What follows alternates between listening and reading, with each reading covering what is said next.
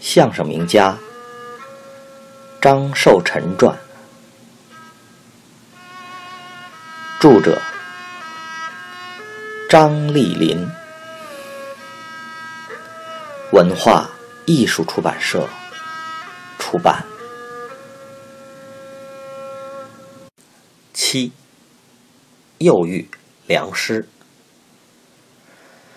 一九二三年，父亲二十五岁。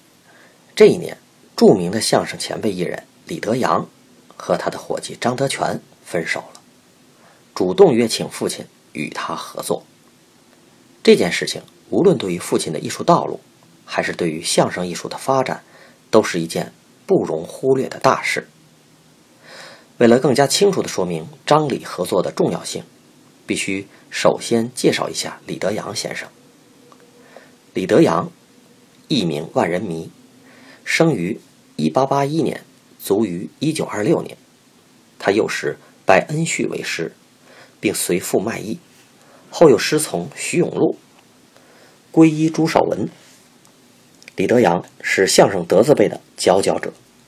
是相声艺人中不可多得之才，是他首先把相声打进了曲艺舞台，并争得压轴的地位。清末民初，在京津及东北沈阳一带极负盛誉，可以说李德阳是相声发展史中继朱少文之后的又一位里程碑式的艺术巨匠。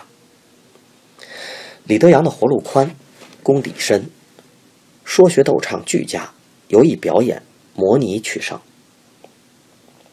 他的表演真实且有艺术的升华，他的模拟夸张且以生活为依据，段段节目均做到了生活真实和艺术真实的有效结合。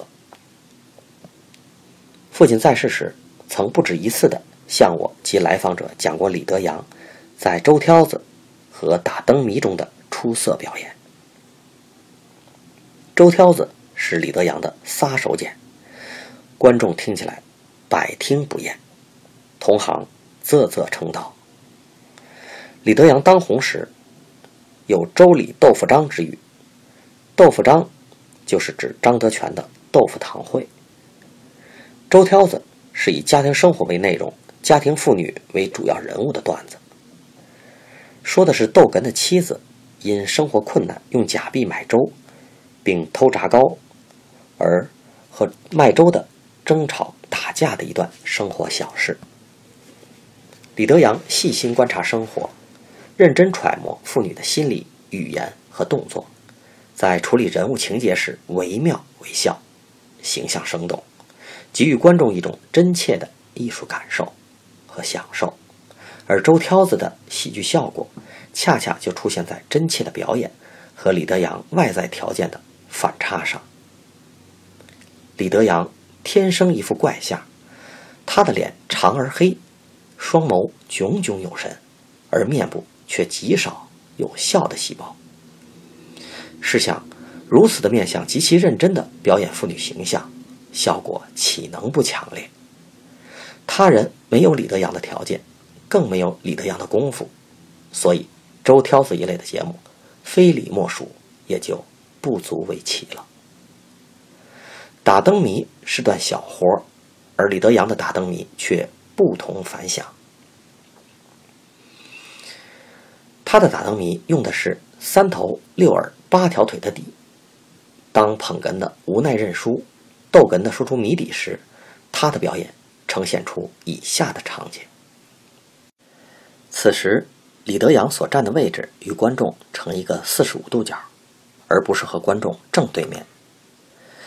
先说三头时，他头稍偏，面向观众；再说六耳和八条腿时，将头转向捧哏，似乎向观众和捧哏演员做一初步交代。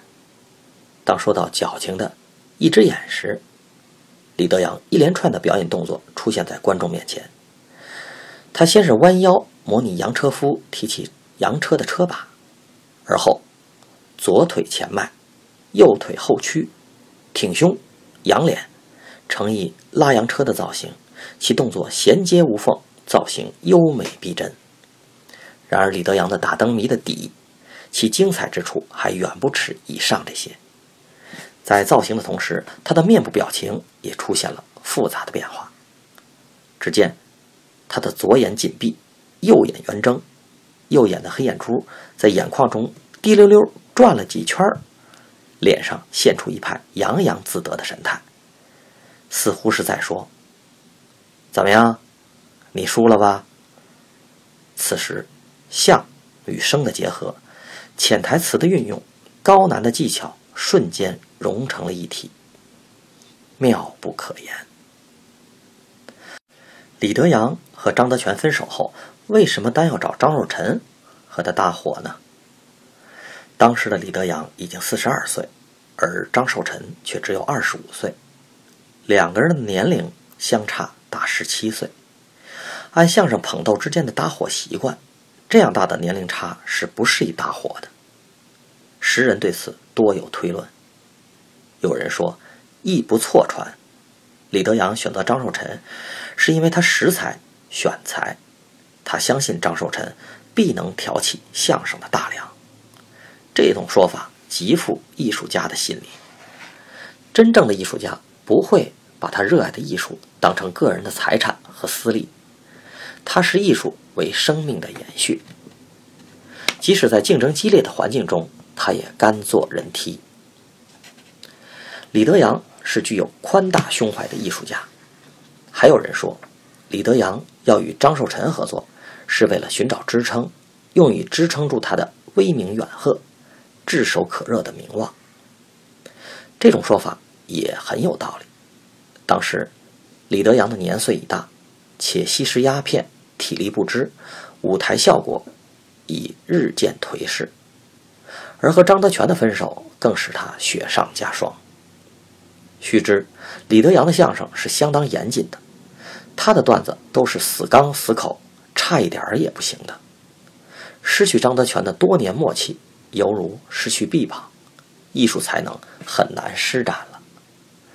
以上的两种说法，虽然均属揣度。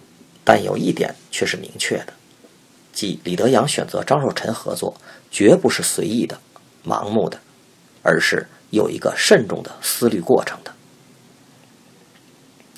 李德阳选定了张寿臣，可是张寿臣是否愿意呢？他心里没底，于是他委托师兄玉德龙去找张寿臣。父亲得知师大爷玉德龙的来意后，非常的高兴。父亲对于李德阳的相声心仪已久，钦佩备至。以往，凡是得遇李德阳的时候，他都不失时机地向李德阳求教。如果他演出时李德阳在场下，他下场后总是走到李德阳的面前，谦虚地问：“师叔，您给我说说，哪些地方还有毛病？”如果李德阳演出，父亲在台下。父亲也总是静静地坐在旁边，细心地聆听，用心地揣摩。待李德阳下场后，他总是端上一碗茶水，恭敬地说：“师叔辛苦了，我喜欢您的这块活，有功夫，赶上您高兴，您跟我说说。”可是父亲和李德阳没有师承关系，在宁舍一锭金，不教一句春的习俗下，即使是学者愿学，教者愿教。似乎授受之间，也有一层抹不掉的隔膜。如今这是天赐良机呀，因为两个人是一场买卖，不仅可以经常的近距离的观察和学习，而且可以省去许多客套。在台下，为了舞台效果，两个人必须互相切磋技艺，真诚相待，学习的机会更多。当玉德龙说出“万也”。即李德阳要和你搭伙时，父亲迫不及待地说：“真的，师大爷，您要不是逗我，我求之不得呀。”玉德龙只是微微一笑说：“寿臣，想好了再定。”的确，玉德龙的话中是有话的。此时的父亲在北京已小有名气，他白天在仙农坛长班，晚上。到四海升平茶社上墨场，有时还应邀到其他场所演出，业务稳定，生活较之以前也富裕了许多。如果父亲安于现状，不和李德阳合作，他的日子过得也很自在；如果和李德阳合作，他的收入将不能自主。同时，由于李德阳对相声艺术的近于苛刻的要求，父亲将会在使活方面受到严格的管束。可是，父亲没有过多的考虑这些不利的方面，而是以其对相声艺术挚爱、追求的精神及深远敏锐的目光，毅然的选择了合作。父亲对玉德龙说：“石大爷，我没有什么可想的，走。”您现在就带我见李师叔去。父亲见了李德阳，叫了一声“师叔”，还未说话，李德阳即劈头问道：“想好了，跟着我了？”父亲答：“师叔，我想好了。”李德阳说：“成，想好了就成，跟着我，可就得听我的啊，匹份儿。”就是分成的意思，活路都是我说了算。父亲笑着说：“那是当然。”二人一拍即合，李德阳找到了一位称心的合作者，而父亲又遇两失。父亲将仙东坛的买卖交予了刘德志，又告辞老魏，再次回到了天桥，和李德阳搭伙。李德阳。带领着父亲，除在天桥县以外，还去北京前门外大石栏门锥胡同的同乐园及城南游艺园同曲艺演员同台演出。同台演员有汪金兰、王真禄、葛振清、郭荣山、王金友、谢瑞义等。期间，二人应东北军阀张作霖的堂会，去过两次奉天，就是现在的沈阳。并在奉天小河沿露天演出。一九二四年的春天，父亲随李德阳来天津，在天津南市的燕乐升平等剧场演出。同台的演员有刘宝全、金万昌等。父亲随李德阳在各处演出期间，向李德阳学习了许多相声段子，如对口相声《大审案》《周挑子》。十八愁绕口令、拉洋片、豆腐堂会、单口相声五仁义、杨林彪、三怪婿、八大棍儿、顾董王、满汉豆等等，收获很大。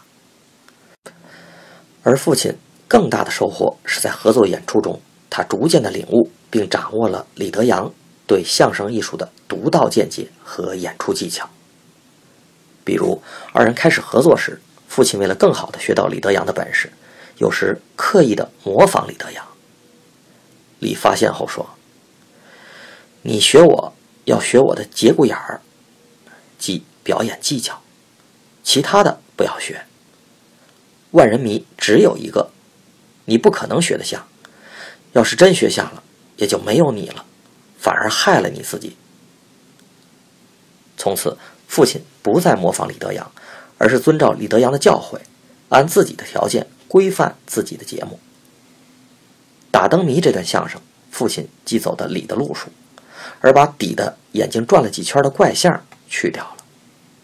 再如，二人合作后不久，李德阳即将父亲推到了逗哏的位置。与此同时，还说了他对捧逗关系的一番见解。他说。一场好的买卖啊，绝不是使活的就会使活，凉活的就会凉活。光会使不会凉，或是光会凉不会使，不能算会说相声。一块活，谁使得好，谁使得合适，就应当让谁使。当初我和张麻子搭伙时，耍猴、豆腐堂会，他比我使得好，哪次都是他使我凉。咱爷俩也是一样。黄鹤楼就应当你使我量，你比我年轻，在台上你比我多知多懂，听众就不信了。父亲牢牢地记住了李德阳的这番话，在后来他和侯以辰合作时，汾河湾全德报等段子，即是侯斗、张捧。二人合作近一年时，舞台形势发生了变化。父亲年轻勤奋，又有李的辅佐，犹如猛虎添翼，画龙点睛，艺术才能得以充分发挥。而张的似儒而帅的舞台风度，更为天津观众，尤其是高层次的文人观众所欢迎。一些以文哏细腻为主的段子，如对春联八扇屏、文章会、大保镖等，效果均超越了李。李在相声舞台上逐渐的失去了绝对优势。有一天下场之后，李德阳情绪低沉的说：“哎，干咱们这行，不养老不养小啊。”类似的话。他还说过：“说相声学十年，火十年，回十年，谁也脱不开呀。一山难容二虎啊。”等话。不久，李德阳即只身去了奉天，李张二人分手了。李张的分手是旧时艺人的必然，而他们的合作，正如前文所提，意义是很大的。合作对于二人来说是正确的选择。李得到张的支撑，至终头牌未倒；张得到李的辅助，为进取打下了基础。而合作对于相声来说，是相声艺术之大幸。这一点由于篇幅的关系，只能简单的谈一谈。翻开相声的师承宗谱，读者不难发现，在相声开山鼻祖朱绍文之外，还有一群当时以滑稽表演行艺的。名艺人，他们个个身怀绝技，史料也多有记载，如孙丑子、醋逆高、恩旭等人。李德阳的父亲老万人迷也是其中之一，而李德阳正是这群艺人的总延续。由于李德阳和焦德海两大流派之大成集于张寿臣一身，又经张寿臣的努力和巩固，才为相声近一个世纪的繁荣。打下了基础，因此说李张合作理应引起研究者的重视，在相声发展史中大书一笔的。比如传统相声《福寿全》，源自于老前辈恩旭先生的十场表演，滑稽可笑，但无内容。后经父亲之手将其改编成语言类的段子，并赋予思想内容和人物情节。而改编过程既是两大流派的结晶过程，缺一不可的。一九二六年，李德阳客死奉天，父亲闻讯后万分悲痛，他亲往奔丧，并致弟子礼，资助李的遗属，料理了后事。受人滴水之恩，当以涌泉相报。父亲和李德阳合作仅一年，却终生心怀感激。史料常用。张若尘和李德阳合作一年，论这段史实，而父亲却在回忆录中用“我和李德阳先生合作并授业一年”来谈论这段史实。授业一年，可见父亲对李德阳的崇敬之情。在上世纪六十年代，有关方面派专人整理父亲的艺术经历时，父亲用大量的篇幅谈了李德阳的艺术。和艺德，使李德阳的一些意识活动得以记录传世。父亲在授徒时不贪天功为己有，凡是李德阳传授的段子，必说出出处，并极力提倡、推崇李德阳的艺术。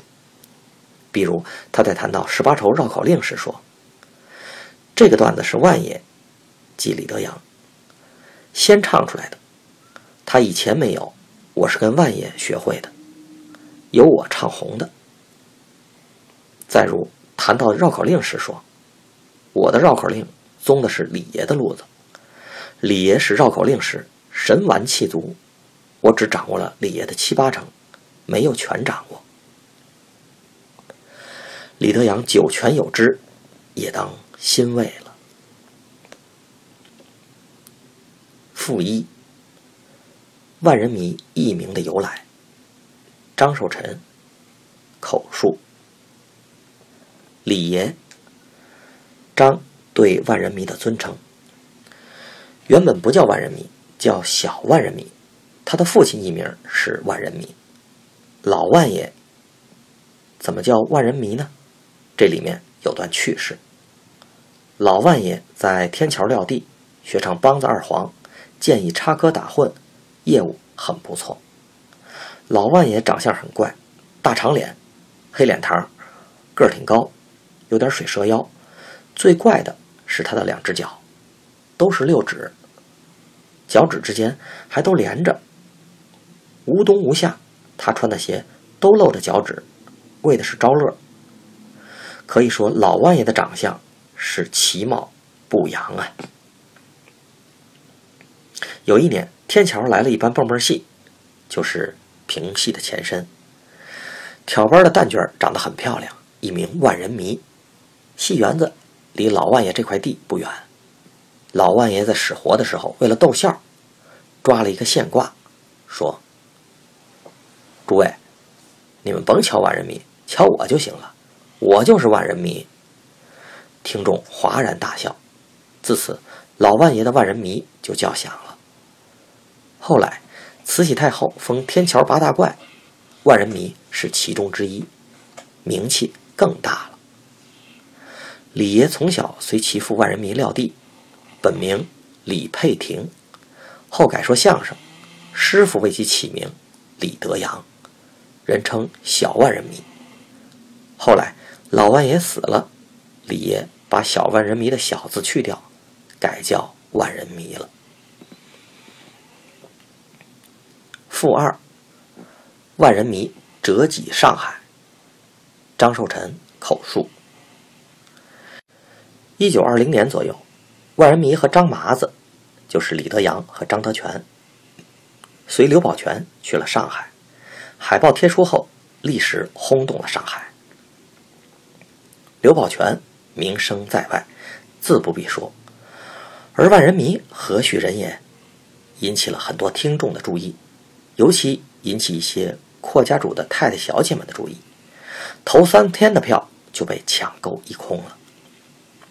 第一天演出，剧场内座无虚席，头几排坐的听众几乎全是穿着入时、珠光宝气的阔太太。他们以为万人迷一定是一位风流倜傥的英俊小生。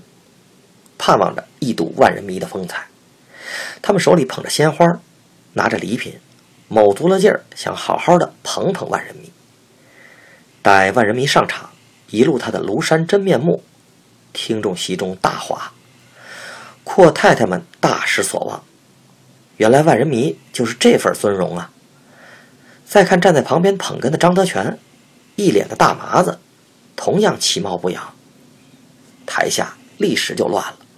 叽叽喳喳，议论纷纷，有的阔太太干脆抬屁股走人了。万人迷的相声也说不下去了。第二天和第三天，剧场内只剩了半堂座，阔太太们不来了，可是剧场却静了下来，听众给耳朵了。万人迷舒舒服服的使了两天火。第四天，剧场又满座了。万人迷上场以后，就是一个碰头踩，包袱响的山崩地裂。怎么回事呢？观众一传十，十传百，来的听众都是欣赏万人迷相声的，不是看万人迷模样的。只要有能耐，不怕观众不认。